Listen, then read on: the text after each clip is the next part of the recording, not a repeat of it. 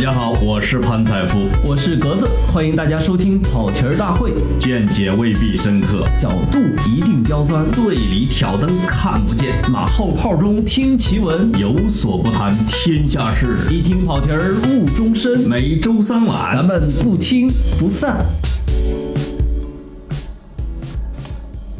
听众朋友，大家好，大家好，呃，我是潘采夫我，是格子，这期呢，我们聊一个特别让人伤感的话题 啊，老潘的精神父亲是吧？不，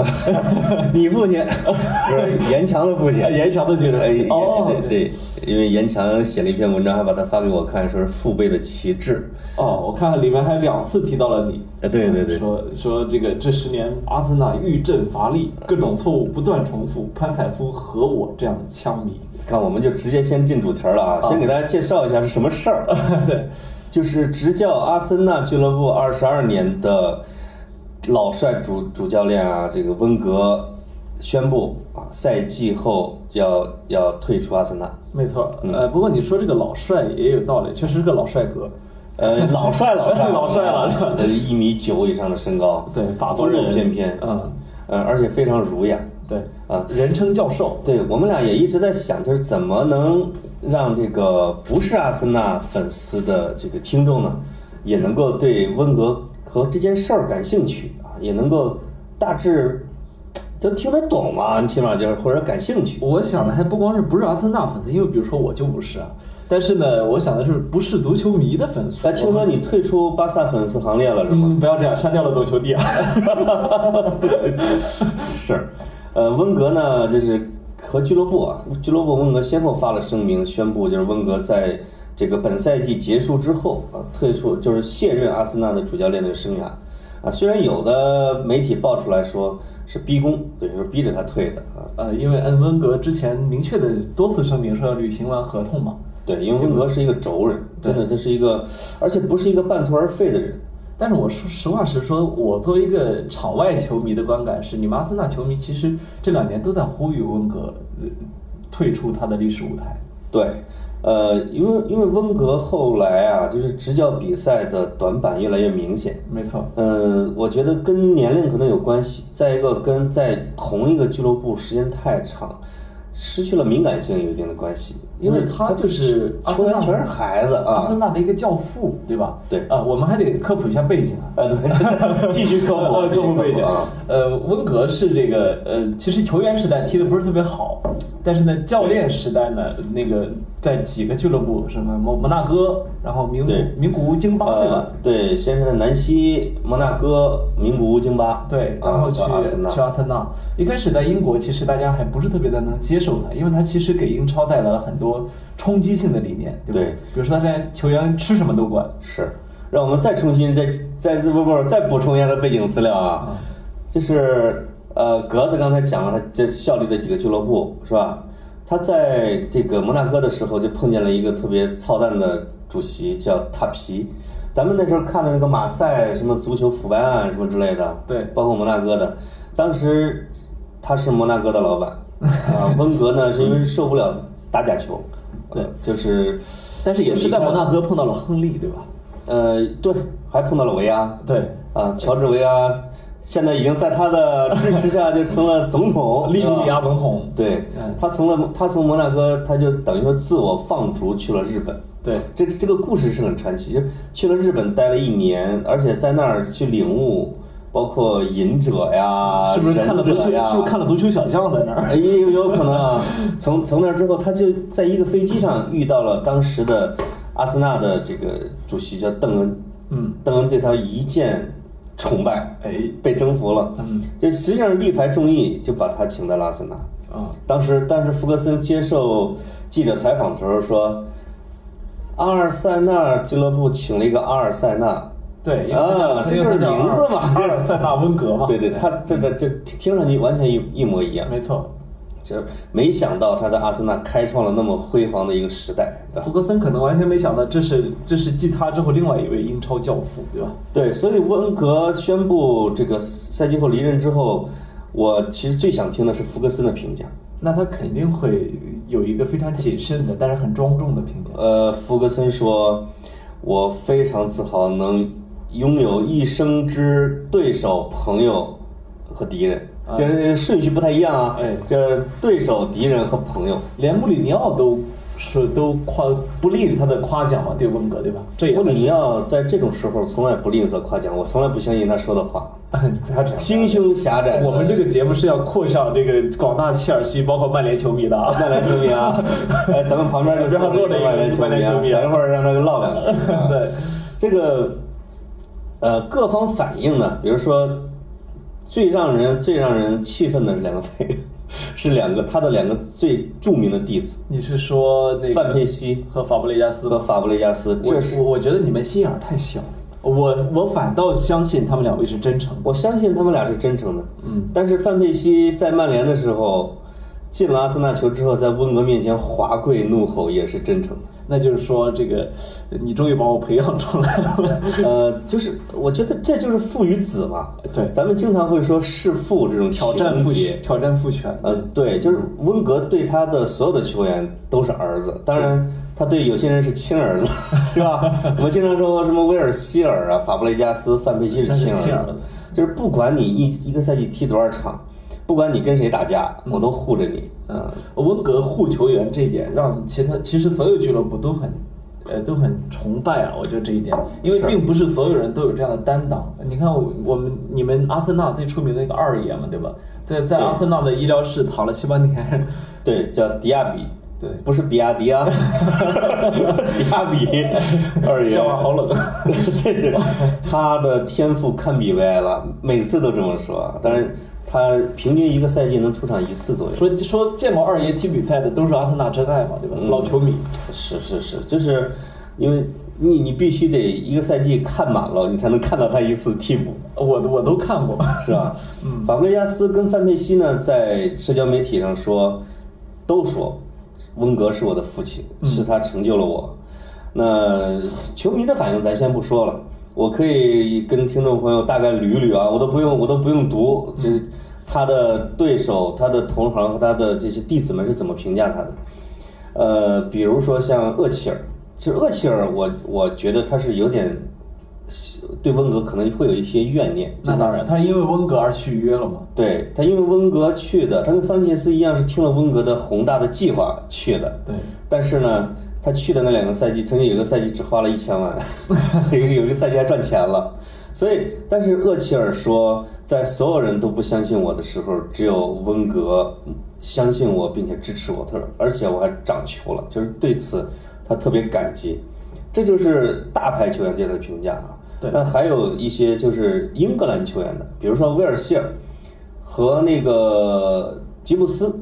吉布斯呢是左后卫，然后被卖走了。但是吉布斯说：“是你让我从一个小男孩成为一个男人啊。”我还发有现这是普遍的对温格的评价，普遍的评球价员们，，包括拉姆塞。对，拉姆塞就是呃有的听众可能知道叫死神，嗯，他曾经在漫长的时间里，因为被别人铲断了腿，他恢复期的时候那些年里边，一个赛季只能进一个到两个球，而且他每次进球之后，第二天就一定一个世界伟人要去世， 所以他的外号叫叫死神，就是拉姆塞有一句被被赋予了一个名言，就是因为他每次都要跑一万一两千米以上，说他跑啊跑啊，只是为了被追上那个被寄予厚望的自己，嗯就是说拉姆塞精神。拉姆塞就说，也是你成就了我，是你把我带进阿森纳，是你让我成一个小孩子，成为一个男人。对，嗯，所以这种哎温怀念是温格有没有让感你动从一个小孩子成为男人？你喜欢了多少年？呃，我喜欢温格，其实没有从博格坎普那么早，就是博格坎普、亨利和温格这三个人啊，是现在这个阿森纳球迷的三大流量来源。嗯，嗯，但是主要是我觉得温格可能后期是第一的，但是之前就是波克坎普是亨利是很多的，就是从那当然国米和尤文带过去的，因为那时候大家都都不看英超，对吧？对。呃，但是亨利踢的后越来越好，越来越好，他带来了很多粉丝。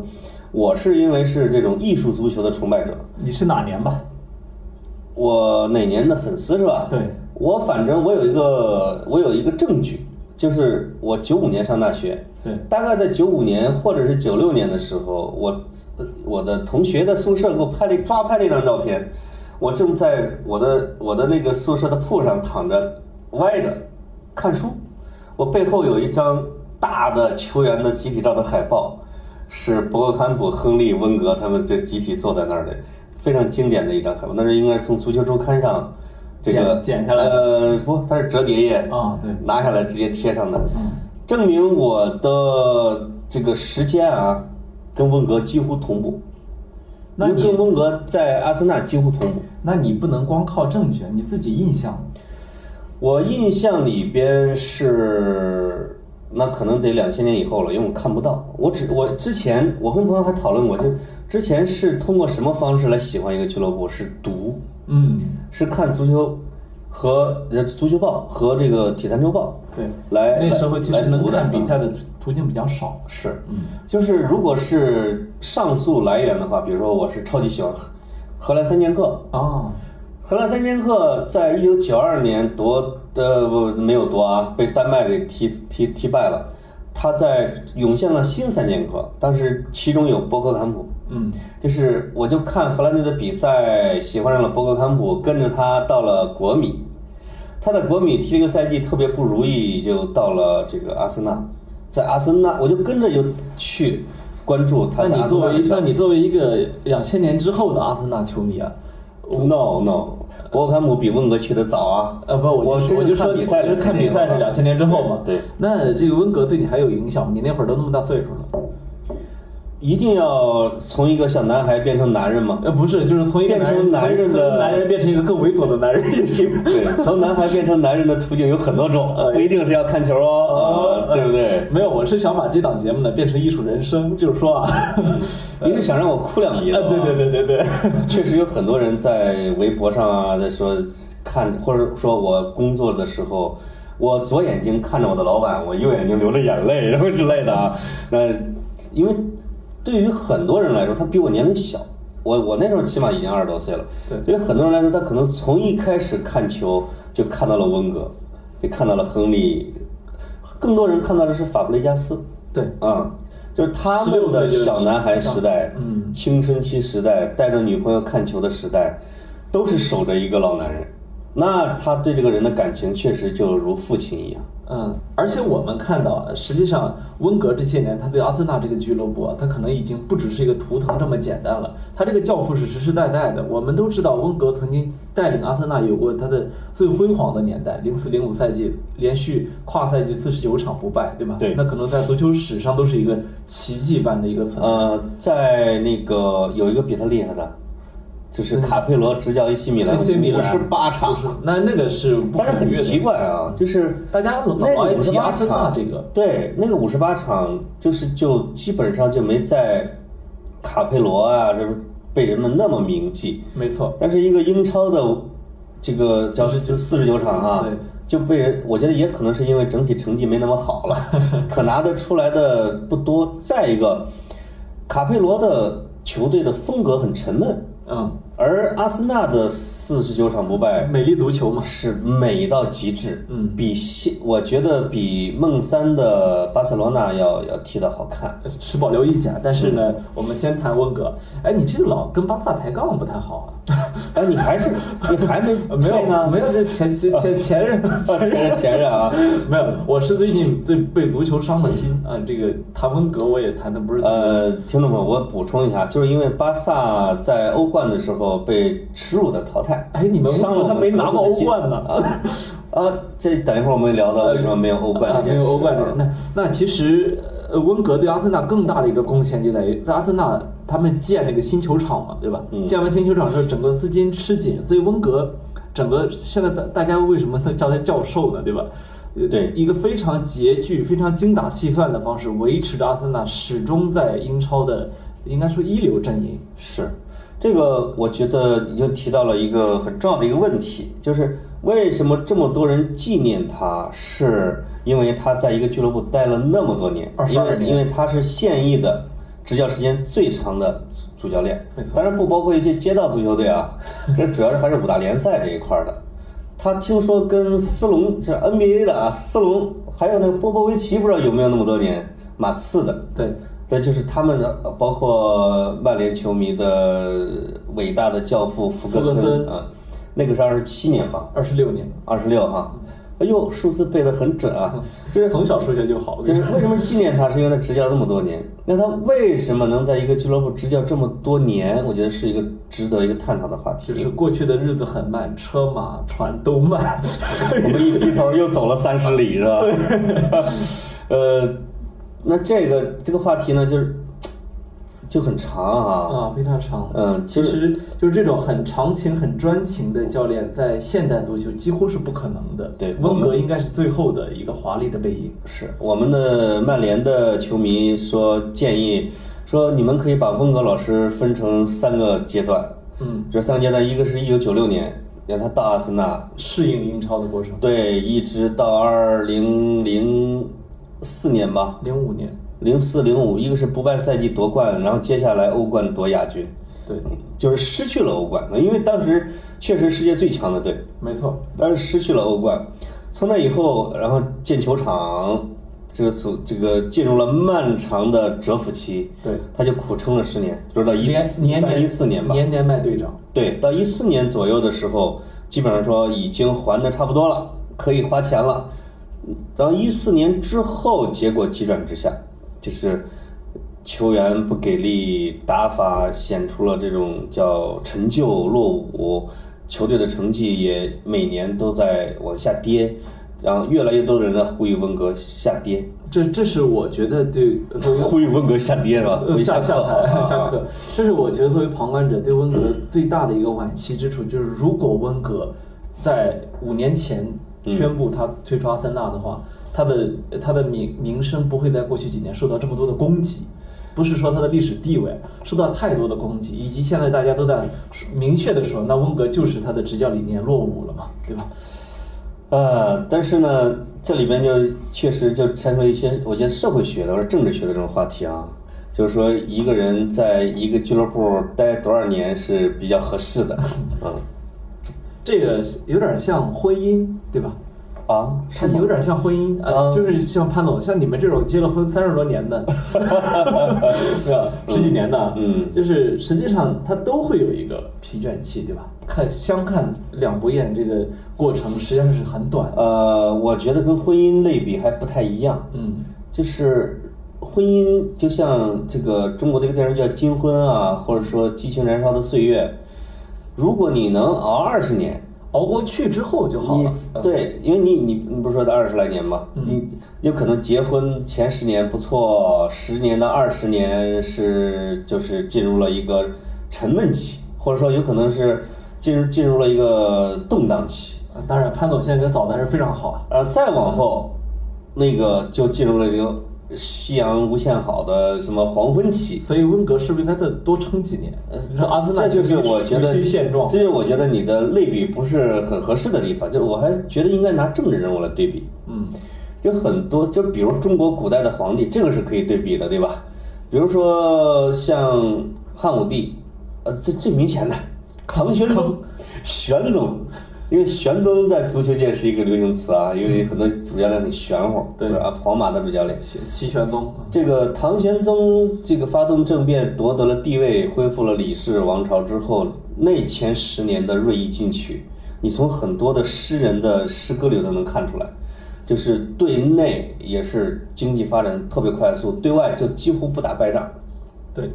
在那之后，哥们儿享福了啊，就是就迎娶了杨玉环儿媳妇儿，就就是让安禄山啊他们就镇守边关，因为当时的威严、威势、国力都在那儿放着，那第二二十年可能还不错，但是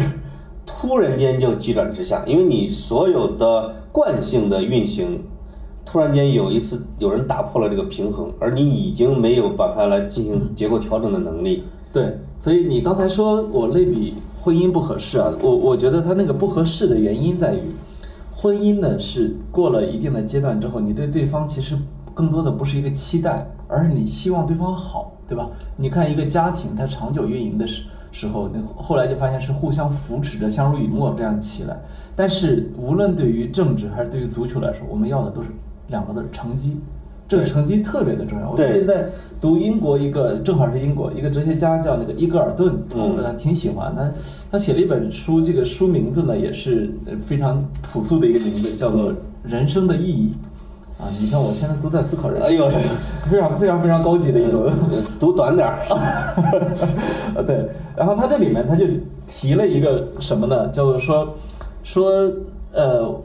现代人民的鸦片不是宗教，而是体育。嗯嗯，他就说说我们这个时代最流行、最有影响力的文化产业是体育，也他们为许多人，尤其是男人的人生提供了意义。尤其是因为他是英国人嘛，他说对在英国，特别是足球啊，已经取代了许多高尚的事业，比如说宗教信仰、国家主权、个人荣誉、道德归属。你看，这个就对这个就很像你刚才说，呃，包括包括严强写的那篇文章，把温格当做父亲，这个是非常相似的一种情感。就是咱们啊，经常会，咱们经常会分叫人迷和队迷，就说有的中国球迷说我是哪个球员的球迷才喜欢这个俱乐部的，或者我是温格的，因为喜欢温格，他喜欢阿森纳。啊，啊温格如果走了呢，我就不喜欢阿森纳了。但是在英国的足球文化里边，是永远不会说一个对球员和教练的爱超过对一个俱乐部的爱。因为对一个俱乐部的爱是和他的忠诚是整个英国的球迷文化的精髓。没错，我前阵子也是跟严强他们做一个节目，是英格兰的世界杯的前瞻，其中就喊了一个西汉姆的球迷，是英格兰人。那哥们儿说，他们全家都是切尔西球迷，因为他因为他们住在切尔西区，嗯，他们家是一个等于说是家境不错的，西汉姆是工人阶级的一个一个一个地区，是铁锤，那就怎么着就成了西汉姆球迷，因为他小时候西汉姆刚刚拿下了足总杯，好像是，正处在辉煌的时代。鲍比摩尔是他们的西汉姆的队一长。场比赛吸吸来了一九六六年世界杯，英格兰夺冠。一九六七年，这哥们儿出生。哦，这个而西汉姆正处在他的鼎盛期。他说，突然有一天，他爸爸的一个朋友说：“我送你一件礼物，你拆还是不拆，你一定要慎重，因为你拆了之后，你就你就定了。” 这哥们儿说：“那我还是要拆吧。”就拆到了他大爷 送他的西汉姆的球衣。这就是这这就是使坏，拆散人家家庭。对，他他马上把这个球衣他就穿上了，穿上之后就这几十年，这四五十年就一直是西汉姆的苦逼球迷，因为 因为他们家就天天为切切尔西夺冠嘛，对他就坚守着西汉姆，而且他住的还不在西汉姆区， 去他海只边能在家看电视，嗯啊，就是他到了现场之后，感觉也肯定也不好， 那是这包括这个呃贝克汉姆带着他的儿子，他儿们子家们都不太一样嘛。不是带着他的二小嘛，去阿森纳现场看球。这个看球之前去更衣室那边去见温格，温格送了他儿子一件阿森纳球衣，结果变成了球迷， 他们全家都是曼联球迷，只有他二小是阿森纳球迷。听说 C 罗的特别神秘，听说你不 C 觉得罗的儿子不是还是梅西球迷吗？对，就是这样。就是这就是这有点像那个古代的一件叉叉误终身哈、哎就是给你罩了一件球衣，你就变不了了。你看，你看，在这一点上，我觉得东西方球迷还是能够找到一些共同话语的。我们东方这些球迷，你看，我们说说说实我在的们，我们容易背叛。我们我们其实也不算容易背叛。你你巴萨球迷之前是哪个队？我就是巴萨球迷，一直是啊，哎，对，就是你出生梅西就很厉害了呗。 两岁就已经开始踢球 了，是吧？对对对对对，没有，我是说什么呢？我们东方球迷，我觉得也够忠诚的。你刚刚说西方这些球迷一一辈子四五十年都是这个队的球迷，对我们还没到人家球场看过球的队就迷了十好几年了。你说我们是不是很忠诚？是哎，咱俩这么一说足球，我发现是不是得录好几期啊？不要这样节目都已经过去很长时间了，我们赶紧回归正题回。归正题，刚才说的是温格为什么能做那么长时间在阿森纳，这个我觉得简单来说就是呃，他首先是非常优秀，他有一个非常伟大的开端起点，是开创了改变了英国足球这个地位是是是，我觉得是不在福格森的意义之下，而且他是的吧，哎而且他的， 我们这儿有个曼联球 迷，啊有一个曼联球迷啊，而且他的足球理念起码是在十年左右的时间里面是先进的。对对对，来曼联球迷，咱插进来聊聊几分钟，就是对他的理念一直在长达十几年时间，可能都是先进的，直到石油资本和金元足球崛起，开始改变足球他的。的那就是整个足球的生态被改变了。其实你们曼联俱乐部在切尔西崛起的那几年，也经历了一段很困难的时候，我记得对的，对的，对的。是有三年没夺冠吧？我记得。啊、切尔西当时的穆里尼奥这个最特别的那一个人，真是特别厉害，呃，嗯导致我现在也是穆里尼奥球迷。但是我你你是被人打了一顿，然后就变成人家的球迷是吧？哦，你是二婚真的，真的，真的，你真这的。是二婚，呃我不我觉得就是重婚。啊， 一个人如果说就是他能征服，就是在心理上征服你，我觉得这个人就是即使他是对手，我觉得我从心理上也很敬畏他。就像我觉得就是即使呃温格他呃走了，虽然说我不是阿森纳球迷，嗯但是我觉得世界上全世界所有的球迷对温格的这种感情都是十分尊敬，十分热爱。好，切曼联球迷可以退下了。你你这是找了个托儿 对对对，为了表扬一下我们温格老师，就是理念先进，然后对俱乐部文化的忠诚，因为他期间被皇马给邀请了三次，没错被巴黎邀请巴了黎也邀三请了次，就是无数次，就是包括维埃拉说，他们别的俱乐部挖我去踢球的时候，每次都说我们先挖了你们教练，他没来。这所以这也造成了后期温格可能有一种我觉得主人翁或者心理的优势，阿森纳球，道德阿优森纳势。俱乐部就是我的，他对有这样一种心态。我对你忠诚，然后我是阿森纳的，阿森纳是我的，别人挖我都不走，你还是亏欠我的，对吧？对对，而且我输了我扛。是，就是，但是呢，现在的球迷已经没有那么有耐心对战需去要求等了，极高，极高。啊经常是一场比赛炒掉一个主教练。这样阿森纳曾经在近二十年的投入里边啊，平均算下来排名全英超倒数第一。那温格确实是，那你你再算算运营上曼城和切尔西崛起的时候，切尔西总共我记得花了九亿英镑，那你先那不你回从侧面看曼，城一年都两年六亿你啊，从这两个俱乐部花的钱看，你也能够看得出来，温格包括福格森的伟大之处，就是他们得花这么多钱才能把它干下去。是有时候我们会想想，你要是给温格每年两亿的纯投入，他也不会花，我跟你说， 对他就你看上一辈儿人就是这个穷日子过惯了之后，真给他钱，他哎不会所以花很多崇拜温格的人啊，其实一直呼吁他去大巴黎，因为巴黎圣日耳曼的背后的老板是卡塔尔国王，这个没有限制。你看这两年温格有了有了钱之后，他花的也不是特别的好温格呀，啊。他这个所谓的有钱指的是什么？你知道，就是你纯投入五千万，他的这个花钱完全比不上什么西汉姆、西布朗、埃弗顿这帮球队一年还投一个多亿呢，就是所谓的有钱了。我觉得温格为阿森纳的形象和公关就是做出大量的工作，每次他在最困难的时候也说我们有钱。我们有七千万， 对吧？每年都说我们有七千万，呃，可以投入的，所以外号叫“七存息”，七存而且阿森纳也变成了一个一个一个四的代名词，一个段子对多年来，因为温格苦苦撑着阿森纳，一直就是英超第四，而且又在这个四月，阿森纳 温格辞去了他的职位。对对对，啊一般说第四点就是阿森纳。对他真的是整个足坛最有故事、最有话题流量的球队很。可爱的一个老头儿，他连拉链儿都不太不太会拉，啊对以至于后来阿迪达斯不得给他不得不给他弄了一个手环儿，是拉链儿。是，就是如果要讨论，就是温格为什么到后期就是说众叛亲离，或者很多人推他下课呀、什么之类的，呃，简单的总结，可可能还是你能够从很多的历代的统治者身上能看到。没错，什么津巴布韦的姆巴贝是吧？姆巴贝那种，反正很多国家吧，比如说利比里亚、利比亚，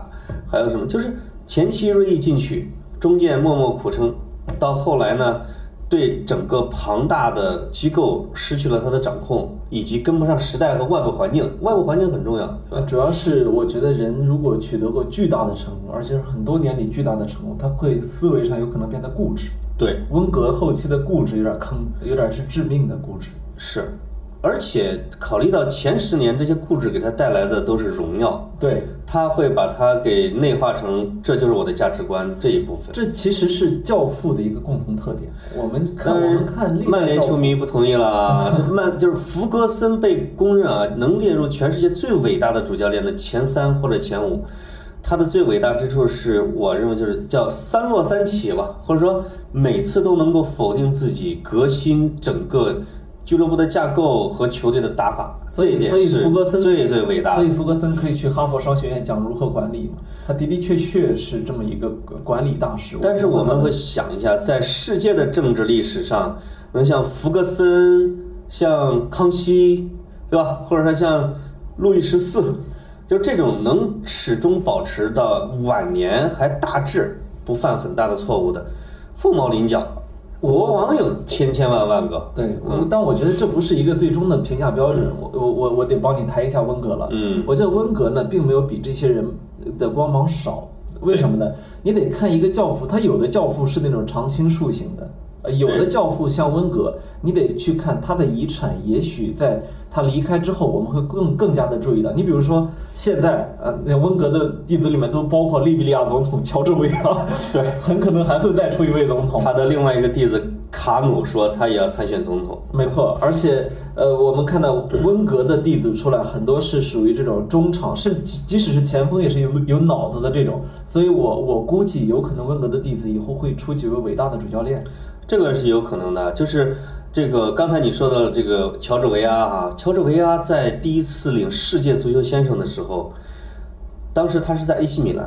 温格早已经不在 AC 米兰了，没错呃不不不不是不在摩纳哥了，嗯，就是温维阿把温格请到了领奖的现场，把他请上台，说没有他就没有我。当时全世界的主教练就说：“这是谁 ？Who is 温格？是吧？嗯，就是他不知道温格是谁，那是他第一次亮相。嗯，后来他这个弟子就成了总统。这个总统在他获选之后说温格对我的影响啊什么，还在讲这个故事。因为你得想，是温格把他从一个非洲的一个小孩儿给真的弄弄到了欧洲，进入了主流联赛，获得了人生这样级别的而且成功。维阿中途想放弃，对就是想放弃足球，然后温格就对他进行了这种心理指导。对，这这也是为什么大家都喊他教授啊。他当然一个他有经济学学位，没错。另外，他每次出差踢球路上都要带着书看，气质又儒雅，所以叫教授。另外一个就是他给俱乐部带来了传承、底蕴和价值观以及风格流派。所以现在，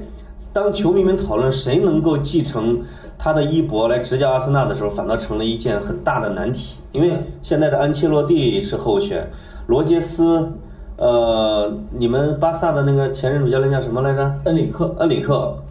这几个人都被列入了前三名的赔率，但是我们没有一个人认为他能够继承温格。尤其是气质上、精神上。